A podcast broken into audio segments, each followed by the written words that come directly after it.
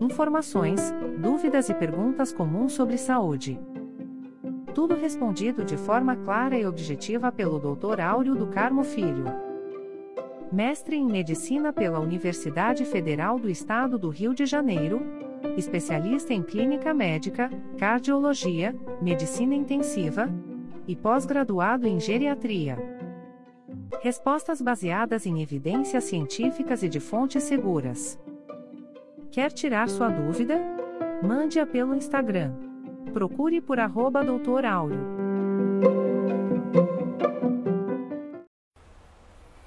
Olá! Seja muito bem-vindo ao Doutor Áureo Responde, nossa live semanal, onde eu respondo perguntas que vocês me fazem sobre saúde, sobre problemas de um modo geral. Então, essa semana temos três perguntas a serem respondidas. E depois essa live vai virar também um podcast, com o mesmo nome da live, Doutor Áureo Responde. Lembre-se sempre que às quintas-feiras, às 18 horas. Procurem não se atrasar, porque a live dura pouco tempo. São só respostas de perguntas rápidas, né? até para não ficar cansativo também no podcast e aqui na live também. Bom, espero que vocês aproveitem. E se vocês tiverem perguntas a fazer, pode me mandar mensagem via direct no Instagram ou consultando aí os nossos stories. Grande André Tardim, André Tardim tá aí, meu amigo. Daqui a pouco tem Mengão, tem mesmo. Um abraço para você, grande Tardim. Saudade, hein? Bom, gente, então vamos lá. É, primeiro eu vou é, dar a resposta aqui do enigma, né, que eu coloquei essa semana lá, de uma animação mostrando o sinal de Chivostek. Tá? Então aquele sinal era o sinal de Chevostek, né? um sinal muito comum na hipocalcemia, tá? bastante, bastante comum e não é patognomônico, mas é o mais comum na hipocalcemia. Tá? Então é, foi um caso real, né? uma filmagem de um paciente real com sinal de Chivostek. Tá? Então vamos aqui então à primeira pergunta que eu separei aí para responder essa semana. Né? Então a primeira pergunta uma dúvida muito comum nos consultórios de cardiologia. Né? Então a pergunta é: estou com pressão alta, doutor. Posso me exercitar? Bem, a resposta é: não só pode, como deve se exercitar.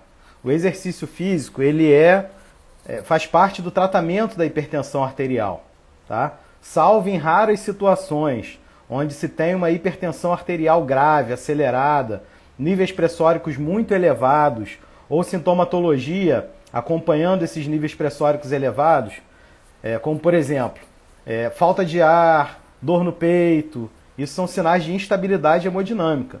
Então, nesse caso, é, você não pode se exercitar e tem que procurar uma emergência.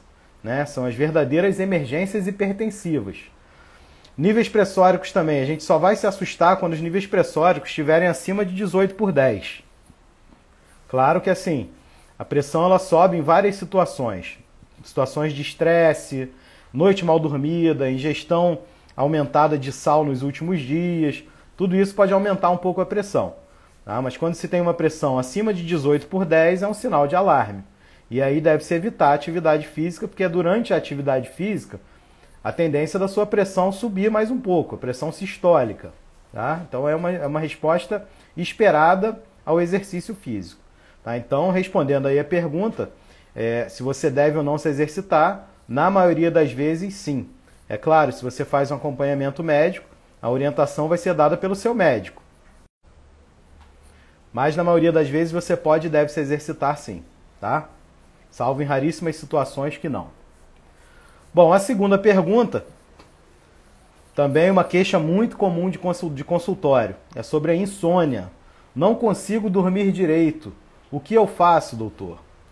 Então, tem várias medidas que a gente pode tomar para melhorar a qualidade do nosso sono. A gente chama essas medidas de higiene do sono. Em geral, são medidas que é, estimulam a produção da melatonina, que é um hormônio que a gente produz é, à noite, durante o sono, e que é essencial para uma noite bem dormida de sono. Existe a melatonina em medicamento, né, mas ainda tem muita controvérsia se ela funciona, se não funciona.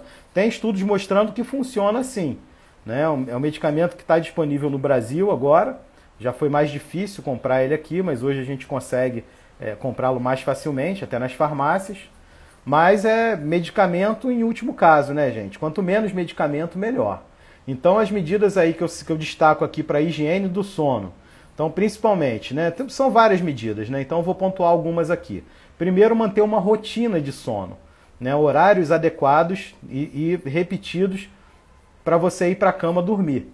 Tá? Isso deve ser repetido em feriado, finais de semana. É claro que tem as suas exceções. Né? Se você vai numa festa, num evento, então você vai acabar dormindo mais tarde nesse dia, sem problemas.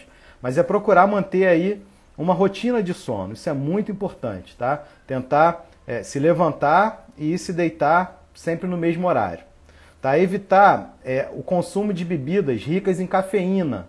Né? Quais são essas bebidas? O café, obviamente, refrigerantes à base de cola, chá preto, mate, chá verde, tá? Então evitar o consumo excessivo dessas bebidas, que a cafeína é um estimulante e um estimulante muito potente quando consumido é, além de, determinadas, de determinada dose. Tá? Então certamente vai atrapalhar o seu sono o consumo exagerado da cafeína. Tá? Evitar também o consumo de bebidas alcoólicas é, em, em doses moderadas a altas. Tá? Embora o álcool ele pode te ajudar a dormir logo depois do consumo, algumas horas, poucas horas depois do consumo, dependendo da quantidade, ele vira um estimulante. Né? Então também pode atrapalhar o sono. Além de também é, gerar outros problemas, né? refluxo gastroesofagiano, por exemplo. Né? Então deve-se evitar o consumo aí de bebidas alcoólicas em quantidades é, altas, né? moderadas a altas aí, é, com regularidade. Outra medida também é não ir para a cama enquanto não estiver com sono. Tem gente que acha que pelo fato de ir para a cama vai dormir. Né? E quem tem insônia sabe que não é bem assim. Né? Então você deve ir para a cama quando tiver realmente com sono e não esperar o sono chegar quando você estiver na cama. Tá? Se você não tiver com sono, vai ler um livro, né? mas numa escrivaninha, numa mesa, deixar para ir para a cama realmente para dormir. Tá? Outra coisa, criar no quarto também um ambiente que induza o sono tá? uma iluminação adequada, sem barulho, né? sem estímulo, é, estímulo é, de luz, né?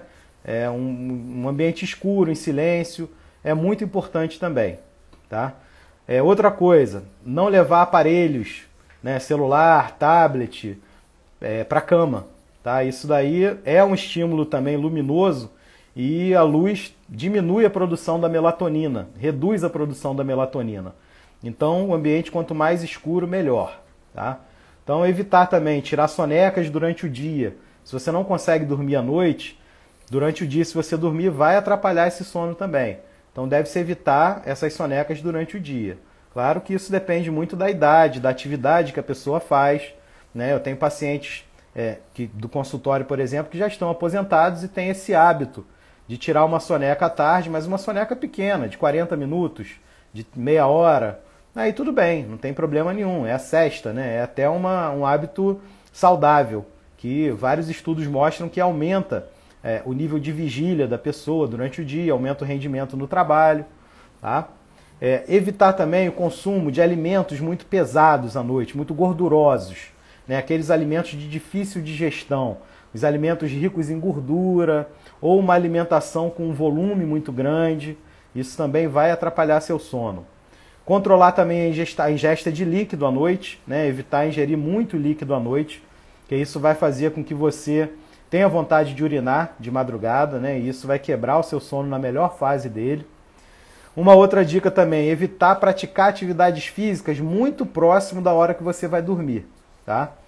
Nem sempre isso é uma, é uma coisa é, possível, né? Tem muita gente que só tem esse horário aí para fazer lá a sua atividade física.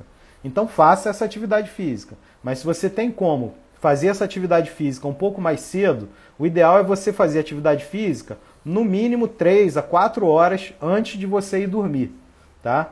Que aí você tem menos é, estimulantes que são produzidos durante a atividade física atuando no seu organismo. Bom, então essas são algumas dicas aí de higiene do sono, tá?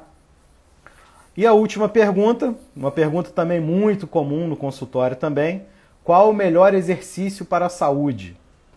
Tá? E aí a resposta é sempre a mesma para mim. É aquele exercício que você gostar de fazer e fizer com regularidade.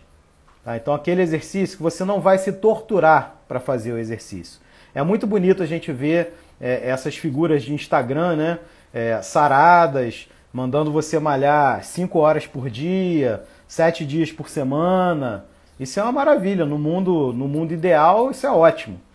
Mas aqui a gente está no mundo real. Né? No mundo real, as pessoas trabalham, as pessoas se estressam no trabalho, as pessoas têm suas atividades domésticas, têm filho para criar, então tem várias coisas a fazer. Então, assim, a minha recomendação é que você escolha aquela atividade física que você goste de fazer, que você tenha prazer de fazer e que você consiga fazer no mínimo três vezes por semana.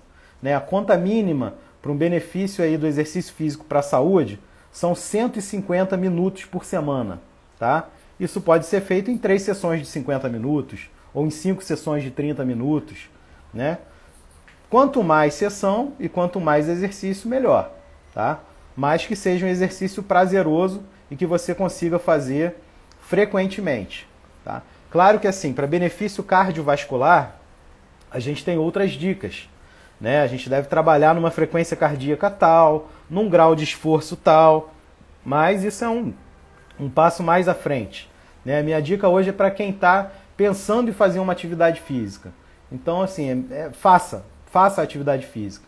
Né? Escolha aquela atividade física que você gosta de fazer, que você obviamente não tenha contraindicação. Né? Por exemplo, quem tem problemas ortopédicos, por exemplo, problemas de joelho.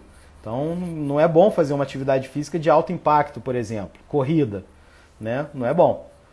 Mas, salvo, se você não tem nenhum problema aí de saúde que o impeça de fazer alguma atividade física, escolha aquela que você sinta mais prazer e que você consiga fazer frequentemente, tá? Bom, gente, é isso. A gente já está chegando aí a 10, 11 minutos de live, né? Como eu falei, a live é muito curta mesmo, tá? Só para responder dúvidas. E se vocês tiverem alguma pergunta para fazer, mande-me via direct ou é, procure lá nos stories para fazer essa pergunta, tá? Não se esqueçam, Toda quinta-feira, 18 horas, eu vou estar aqui respondendo perguntas a vocês. E o conteúdo dessa live vai virar podcast. A partir de hoje, daqui a duas horas, já vai estar disponível tá? no Spotify ou no Amazon, Amazon Music ou qualquer outro agregador de, de, de, de podcast, o disponível com o conteúdo em áudio dessa live. Tá? Muito boa noite a todos e até semana que vem.